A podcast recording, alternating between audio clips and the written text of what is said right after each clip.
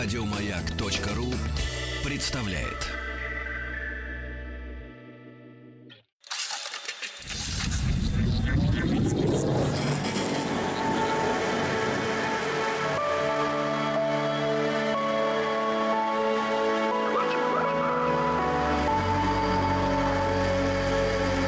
Стаховский лайф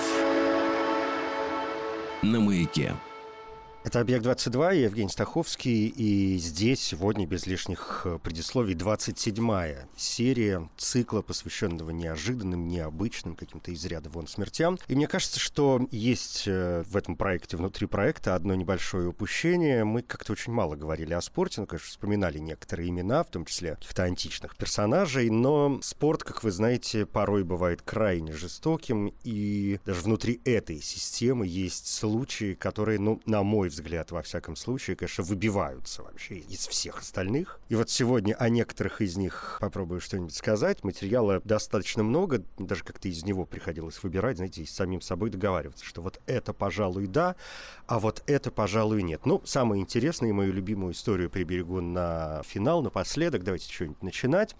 Есть, конечно, виды спорта, которые сами по себе кажутся довольно агрессивными и травмоопасными, и когда там происходит э, не очень приятное, то это, если удивляет, то не сильно. А есть виды спорта, которые, ну, в общем, не производят такое впечатление. Ну, и чтобы как-то вот задать с самого начала, ну, хоть какой-то темп э, всему этому делу, я вспомню о Джереми Бренно.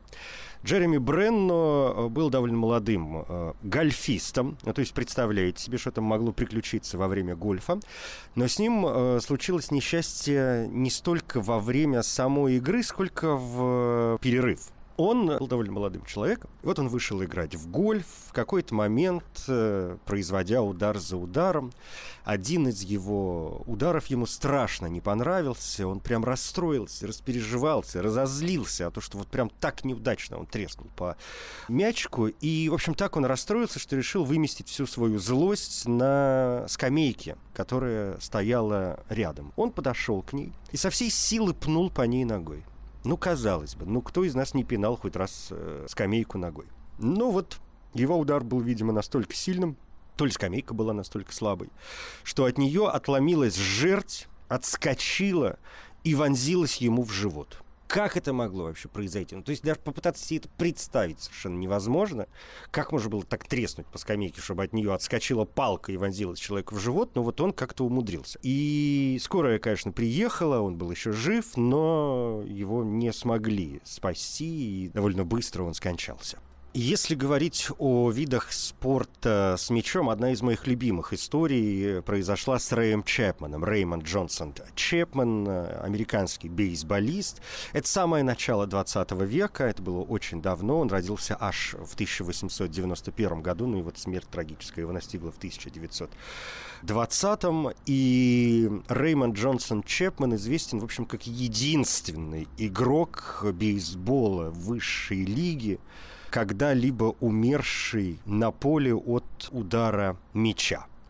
Вот здесь уже совершенно однозначно во время игры все произошло. В 1920 году Рэй Чепман был игроком команды Cleveland Indians. И 6 августа 2020 года она встречалась на поле с легендарным клубом Нью-Йорк Янкис. И Чепман, который обычно занимал позицию шорт-стопа, если вам это о чем-то говорит, если нет, в общем, неважно, он вышел на поле в качестве бьющего питчер, человек, который бросает мяч, Карл Мейс, бросил мяч, который через несколько секунд, я не знаю, через, может быть, даже и пяти секунд не прошел, но вы представляете скорость мяча в бейсболе, так вот, через некоторые прям мгновенные секунды мяч ударил прямо в голову Рэю Чепману.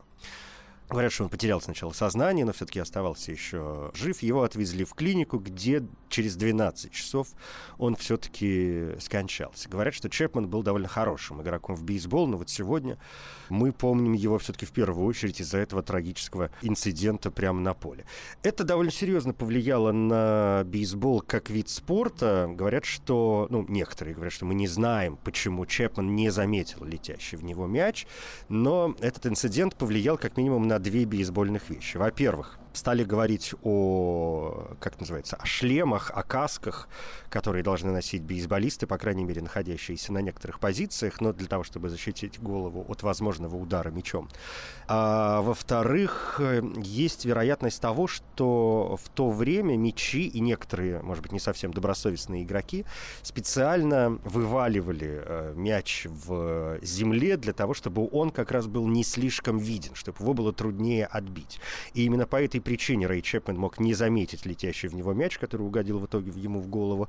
И правила, в общем, с тех пор э, изменились, и теперь, в общем, мяч, которым играют в бейсбол, должен быть таким кристально чистым, и если с ним что-то происходит, его, конечно, моментально меняют.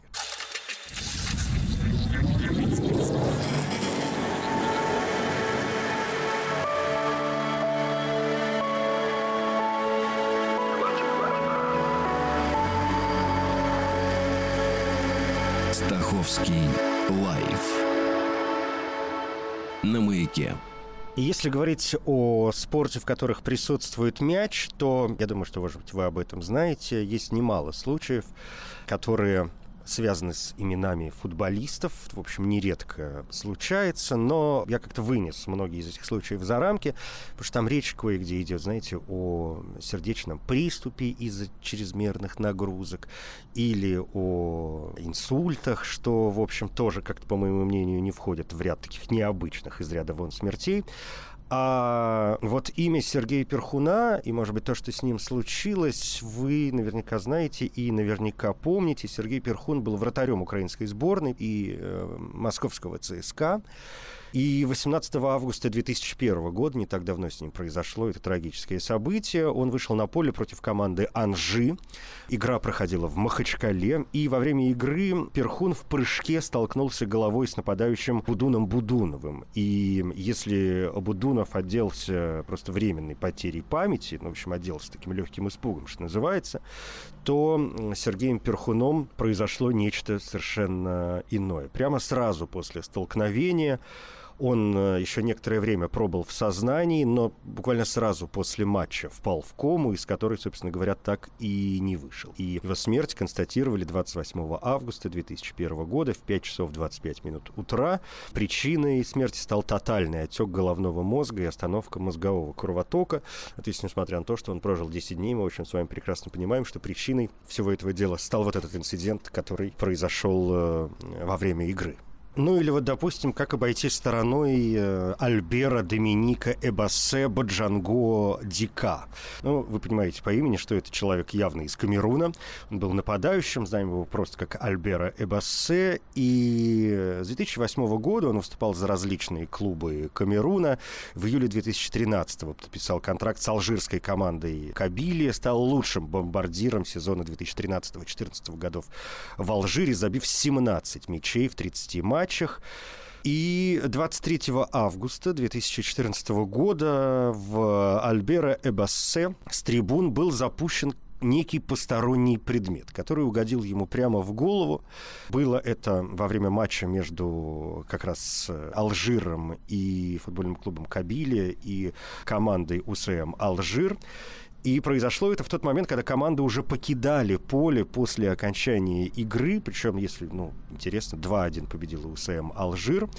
И единственный мяч с пенальти за Кабилию забил именно Эбассе. И через несколько часов после того, как ему в голову угодил этот посторонний предмет, он скончался в больнице. Власти Алжира, конечно, моментально начали расследование. Министр внутренних дел взял расследование под личный контроль. На время расследования стадион 1 ноября 1954 года, так он называется, где, собственно, Кабилия проводила домашний матч, был закрыт. В самой команде матча чемпионата нужно было проводить за пределами вообще провинции э, Тизиузу, это город в Алжире, где все это происходило. И 7 сентября того же года министр спорта Алжира сообщил, что запущенный в Абассе предмет был зазубренным куском шифера, идентичным найденным на стройке около стадиона. Но, несмотря на все это, убийцу, судя по всему, насколько я понимаю, так и не нашли. Не менее примечательная история произошла с молодым футболистом Давидом Сальдиваром Табаром.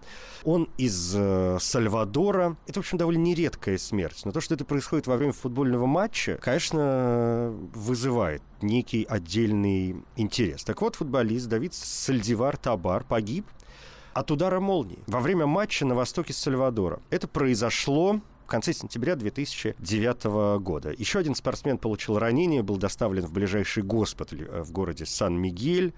И, согласно информации, погибший был игроком сальвадорской команды «Атлетико Марасан» и 27 сентября принимал участие в роковом матче в составе команды «Эль Дивисадеро», носящей имя его родного города.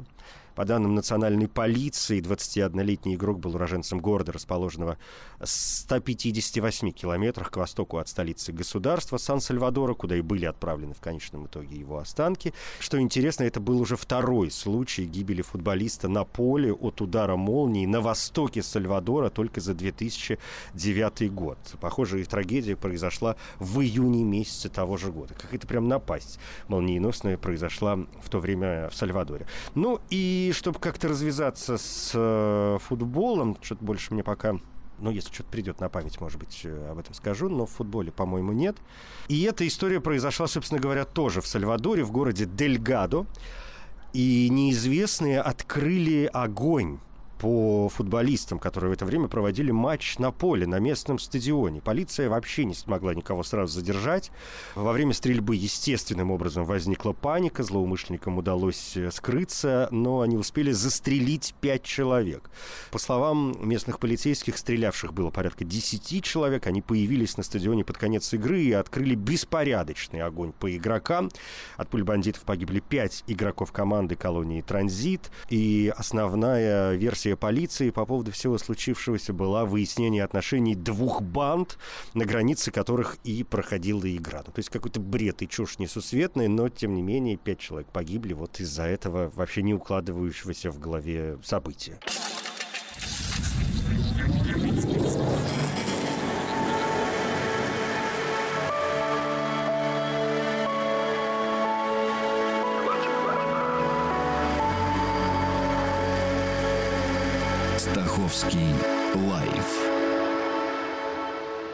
На маяке. Но где футбол, там и хоккей. Здесь, конечно, трагедии поменьше, но они тоже периодически случаются. Первым делом я бы вскользь вспомнил о нашем Алексее Черепанове, у которого, как вы помните, 13 октября 2008 года во время матча КХЛ между «Витязем» и «Авангардом» остановилось сердце за три минуты до финальной сирены. Э, он доехал до скамейки запасных и упал на лавку. Бригада скорой помощи пыталась э, его спасти, но она как-то долго ехала, а когда все-таки приехала, оказалось, оказалось, что у, мест, у медицинских работников нет с собой рабочего дефибриллятора, и в машине Черепанову тогда делали массаж сердца, давали сильнодействующие лекарства, но ничего не помогало, и его увезли в больницу, где он скончался от сердечного приступа, и говорят, что у него э, была ишемическая болезнь сердца. Ну вот, э, вспомнив об этом, я бы перешел к Биллу Мастерсону. Конечно, люди, которые увлекаются спортом, и в частности хоккеем, знают его имя, потому что каждый год Национальная хоккейная лига э, вручает приз Билл Мастерсон трофи и награждает э, Билл Мастертон трофи и награждает игрока, который лучше всех продемонстрировал качество настойчивости, спортивного мастерства и преданности хоккею. И надо, конечно, вспомнить о том, что произошло с Уильямом Джоном Мастертоном, который был центральным нападающим. Ну вот на сайте чемпионат, например, рассказывает следующую историю, что перед сезоном 67-68 годов Национальная хоккейная лига претерпела первое в своей истории масштабное расширение. Количество команд увеличилось с прежних 6 до 12. Для Мастертона, который не был выдающимся хоккеистом, это была очень хорошая новость. До этого Билл на протяжении нескольких лет безуспешно пытался пробиться в основу Монреаля, но дальше фарм-клубу ему продвинуться не удалось. Расширение лиги давало ему новый шанс, которым Билл воспользовался. Тренер «Северных звезд» Рен Блейр помнил Мастертона по выступлениям в минорной лиге, и Билл стал первым хоккеистом Миннесоты, заключившим контракт с новым клубом. В возрасте 29 лет Мастертон дебютировал в Национальной хоккейной лиге и 11 октября 1967 забил первый гол в истории Норд Старс, поразив ворота Сент-Луиса. Это была заветная мечта мужа. Он всегда хотел играть в НХЛ, и появление новых команд дало парням его калибра замечательный шанс, вспоминала позже супруга Мастертона Кэрол. Тогда никто не мог представить, что карьера форварда в лучшей североамериканской лиге продлится лишь 38 матчей. Мать говорила, что у него часто болела голова, а многие партнеры подтверждали, что он периодически краснел. Но тогда никто особо не заботился о здоровье хоккеистов. Если болит голова, принимай аспирин и возвращайся на лед, предполагает сын форварда Скотт Мастертон. И вот безобидный с виду эпизод э, оказался трагическим. В середине игры Мастертон на большой скорости прорывается с шайбой по флангу. Защитники Окленда Ларри Кэхан и Рон Харрис сблизились с ним, готовя силовой прием, и тут произошло столкновение. Неожиданно Билл сделал шаг назад, оступился, ударившись спиной и головой о лед. Тогда никто и подумать не мог о смерти. Крови не было, а удар не выглядел сильным.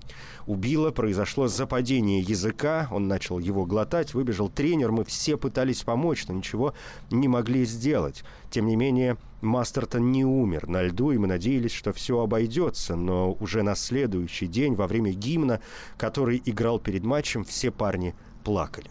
Это было ужасно.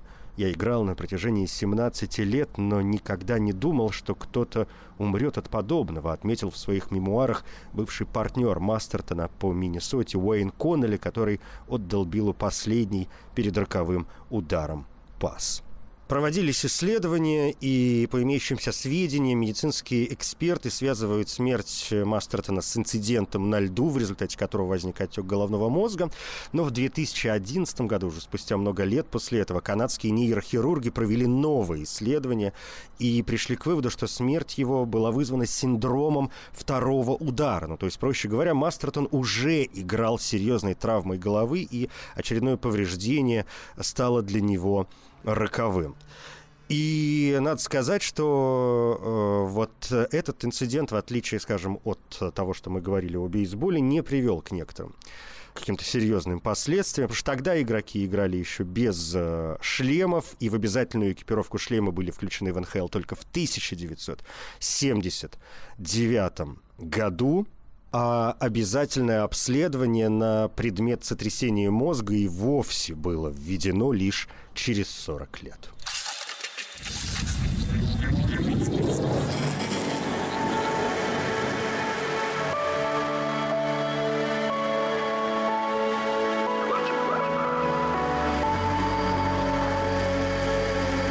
Стаховский лайф на маяке. Это «Объект-22», я Евгений Стаховский, и здесь 27-я серия цикла, посвященного необычным, неожиданным, из ряда вон смертям. Сегодня такая спортивная у нас общая тематика. А, некоторые интересные истории приводит сайт э, Фурфур и вспоминает, среди прочего, об Айртоне Сенне. И вот что пишет. Гонки на больших скоростях являются, пожалуй, одним из наиболее опасных для жизни видов спорта. Для того, чтобы таки пересечь финишную прямую, спортсмену необходимо сидеть за рулем технически исправной машины и при этом уметь держать под контролем собственные движения и эмоции. Само собой, немалую роль в гонках играет удача, от которой порой зависит жизнь человека, и с этим тяжело не согласиться, когда речь заходит о смерти известного гонщика Формулы-1 Айртона Сенны. На момент его последней гонки в 1994 году ему было 34 года, и за свою карьеру Сенна успел стать трехкратным чемпионом мира. 1994 год для спортсменов-автогонщиков выдался вообще не самым удачным. На Гран-при Сан-Марино произошло несколько аварий. Тогда на трассе погиб Роланд Ратценбергер. Незадолго после этого гонщиков ожидала еще одна авария. На трассе столкнулись Педру Лами и Юрки Ярви Лехто. И тогда пострадали не только спортсмены, но и зрители, которых травмировали осколки автомобилей. И кто бы мог подумать, что проблемы на трассе возникнут и у Айртона Сенны. В день гонки он, как ни в чем не бывало, сел за руль. Вдруг на крутом повороте его болид врезался в бетонную стену. Когда гонщику подбежали врачи, он уже не реагировал на их слова и жесты. В госпитале врачи диагностировали смерть мозга, которая означала, что из комы Сенна уже не выйдет. Стоит обратить внимание на тот факт, что на протяжении всей своей карьеры гонщик многократно выступал с просьбами пересмотреть стандарты безопасности в гонках. И именно смерть Сенны подтолкнула руководство Формулы-1 пересмотреть нюансы безопасности. И хотя официальная причина аварии до сих пор неизвестна, наиболее вероятной причиной катастрофы называют неисправность рулевого управления. Неприятные события происходили и в велосипедном спорте. От, в общем, э, не слишком необычных, например, которые произошла с Томом Симпсоном, до э, чего-то такого совершенно неприятного, то, что произошло с Фабио Казартелли. Том Симпсон умер, собственно, не от скорости и от несвоеобразности трассы. Он э, преодолевал очередной этап гонки Тур де Франс в 1967 году, а до этого времени ему удалось собрать немало профессиональных достижений. В 1965-м он стал чемпионом мира в групповой шоссейной гонке, а также завоевал олимпийскую бронзу в командной трековой гонке на 4000 метров. И Симпсона также называли лучшим спортсменом Великобритании по версии BBC, и он стал первым в истории гонщиком, который удостоился такой награды. И вот последней гонкой в его жизни стал как раз Тур де Франс. К ней он готовился много лет и неоднократно об этом э, рассказывал в интервью. Однако принять этот вызов спортсмену так и не удалось. Он умер на склоне горы Монбанту. Причиной стали амфетамины, которые он принял перед гонкой, запив их алкоголем. И даже выносливый организм профессионального спортсмена не выдержал подобной нагрузки. А вот с Фабио Казартелли произошла другая история. Итальянец трагически погиб на 15-м этапе Тур де Франс. Это произошло в 1995 году во время спуска с горы Порте де Аспе. И гонщики тогда на высокой скорости не смогли скоординировать свои движения. А входили они в этот момент почти в 90-градусный левый поворот, и большинство гонщиков упали со своих велосипедов, получили травмы, но больше всех пострадал именно Фабио Казартелли. Он получил серьезнейшие травмы головы и в скорости скончался в местной больнице. Но и стоит отметить, что на момент падения Фабио Казартелли был без защитного шлема на голове, и, по мнению многих экспертов, наличие защиты могло бы уменьшить травмы и не исключено, что спасти жизнь спортсмена.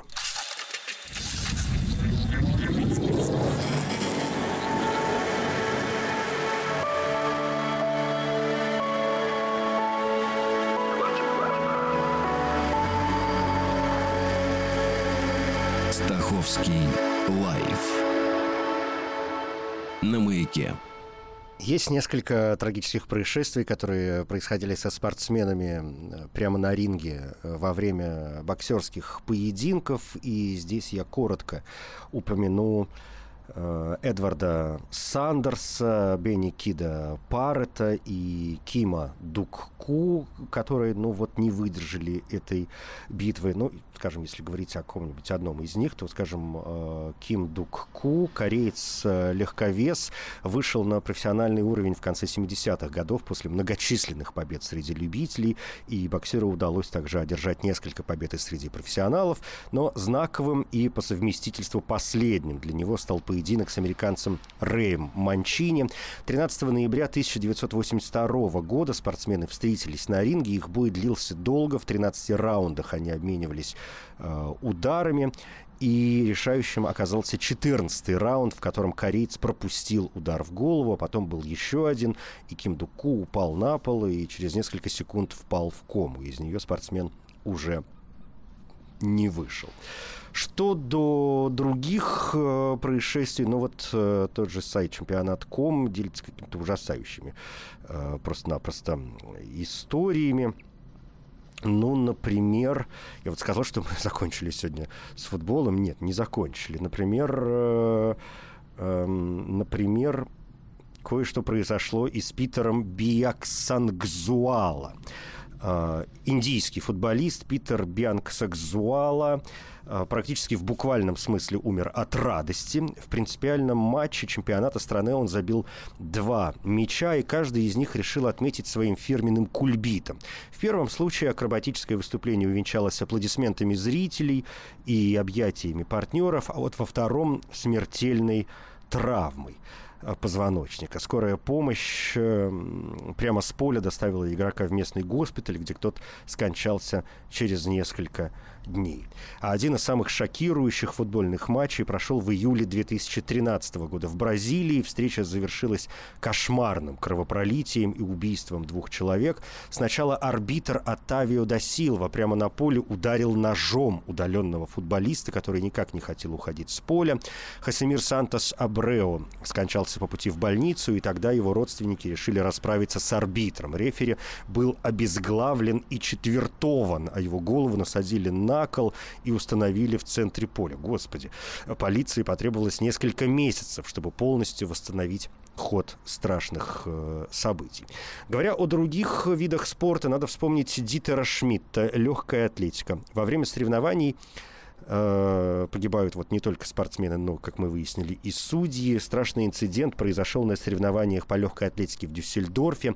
Копье, которое метнул один из участников соревнований, попало в шею Дитеру Шмидту, замерявшему результат предыдущей попытки, и арбитр скончался уже в машине скорой помощи по пути в больницу. Копье пробило сонную артерию, и он потерял много крови. Полиция квалифицировала произошедшее как несчастный случай. Или вот, допустим, Брэдли Джонсон. Это скоростная стрельба. В середине 80-х годов в штате Иллинойс проходили соревнования по скоростной стрельбе из револьверов, в которых нужно быстро вытащить оружие из кобуры и поразить несколько мишеней. Револьвер несчастного Брэдли Джонсона застрял в кобуре, а сам стрелок успел при этом нажать на спуск и прострелил себе бедренную артерию. Медицинская помощь подоспела поздно. Стрелок скончался в больнице.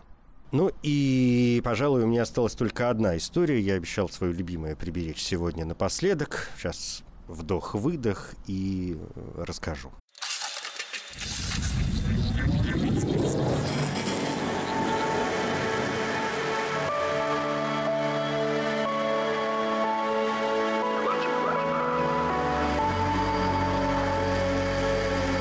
Стаховский лайф на маяке. В «Объекте 22» 27-я серия цикла, посвященная, посвященного неожиданным, неординарным из ряда вон смертям. Сегодня обращаемся к спортивной тематике. У меня осталась только одна история, моя любимая история, и, может быть, вы о ней слышали. И если слышали, то наверняка догадываетесь, э, о чем идет речь. Конечно, я не мог обойти это событие стороной. Речь идет о Фрэнке Хейсе. Фрэнк Хейс был американским жакеем. Он родился в 1888 Э, году по профессии был тренером по верховой езде, принимая иногда участие в скачках как жокей. В течение своей жизни ему не удавалось победить ни в одном из заездов, и победный его единственный заезд, и в то же время роковой, состоялся 4 июня 1923 года, ну, то есть ему было там 35 лет. Э, заезд был в Белмонт-парке, штат Нью-Йорк, Соединенные Штаты Америки. Выступая на лошади по имени Сладкий поцелуй, то есть Sweet Kiss, принадлежавший американке Фрейлинг и считавшийся аутсайдером заезда, Фрэнк Хейс получил сердечный приступ, предположительно в самом середине в самой середине заезда и прям посреди заезда и умер. Лошадь, ставки на которую принимались 20 к 1, никому и в голову не могло прийти, что она победит, а, в итоге пришла к финишу первый. Видимо, лошадь почувствовала мертвое тело у себя на, на, на крупе, на спине и, в общем, понеслась во всю прыть и в итоге финишировала первой уже с умершим наездником. Мисс Фрейлинг и чиновники обнаружили это только когда пришли поздравить победителя.